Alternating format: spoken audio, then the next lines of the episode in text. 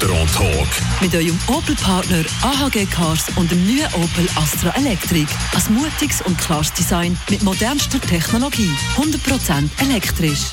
Es ist wieder so weit. Fribourg-Gottero spielt nach elf Tagen Pause wieder in der National League. Dazwischen die Nationalmannschaft hat sich ja da getroffen. In Finnland haben sie gespielt. Mit dabei waren auch drei Gottero-Spieler. Fabian Weber. Genau, der Christoph Bertschi, der Sandro Schmidt und der Reto Berra sind mit den Nazi dabei gewesen. Siege hat es leider an Kinder gegeben. Alle drei Matches haben die Schweizer verloren.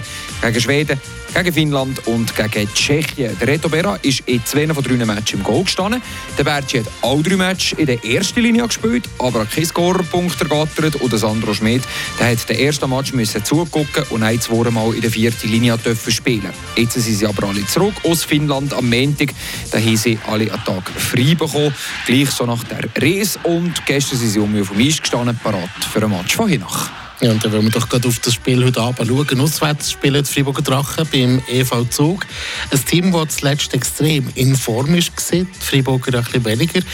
Vielleicht gar nicht so schlecht, dass die letzte Pause war, oder? Ich denke, ja, kann man gut so sagen. Die Nazi-Pause hat der Freiburger sicher gut da. Drei Niederlagen hat es ja zuletzt in Serie gegeben für Gotteron. Da ist ein Kopflüften nicht allzu schlecht gekommen. Auf der anderen Seite wartet heute Abend eben der EV Zug. Neun von den letzten zehn Matches haben sie gewonnen. Die letzte Niederlage Ende Oktober daheim gegen Ambri. Danach drei Siege gerichtet. Davon aber auch zwei erst nach Verlängerung oder Penalty schießen. Also gar nicht ganz so souverän wie davor, wo Zug sechs Siege in Serie gefeiert hat, alle innerhalb von der regulären 60 Minuten.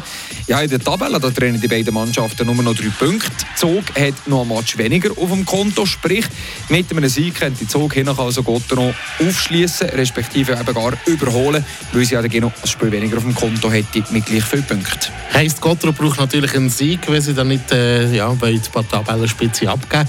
Mit welchen Spielern wird der Kisotyp das heute Abend machen? Sind alle fit? Es sollte alle fit sein. Gestern war zwar der Lukas Wallmark nicht im Training, gewesen. krank, er sei auf dem WC gehockt. Ja, mal gucken, ob die Grippe schon Tür ist heute am Abend. Falls ja, dann kommt nicht gross gewechselt im Team von Christian Dübe, nur ein bisschen, kommen wir dazu. Wenn der Wallmark aber nicht kann spielen kann, ja, dann würde auch der André Bickhoff zum Handkuss kommen, würde da als von der ersten Linie mit dem Sörensen und mit dem Motte spielen. Da eben der Wechsel. Der Kilian Motte in die erste Linie um mich vorgerutscht, tauscht den Platz mit dem Nathan Machon. Der geht zum Schmied um Sprunger in die dritte Linie spielen. Die anderen beiden Linien die bleiben so zusammen wie vor der Nazi-Pause. Fribourg auswärts gegen Zug. Das Spiel das könnt ihr live mitverfolgen ab dem 4. vor 8 Uhr hier am Radio oder auch online auf frapp.ch im Live-Ticker.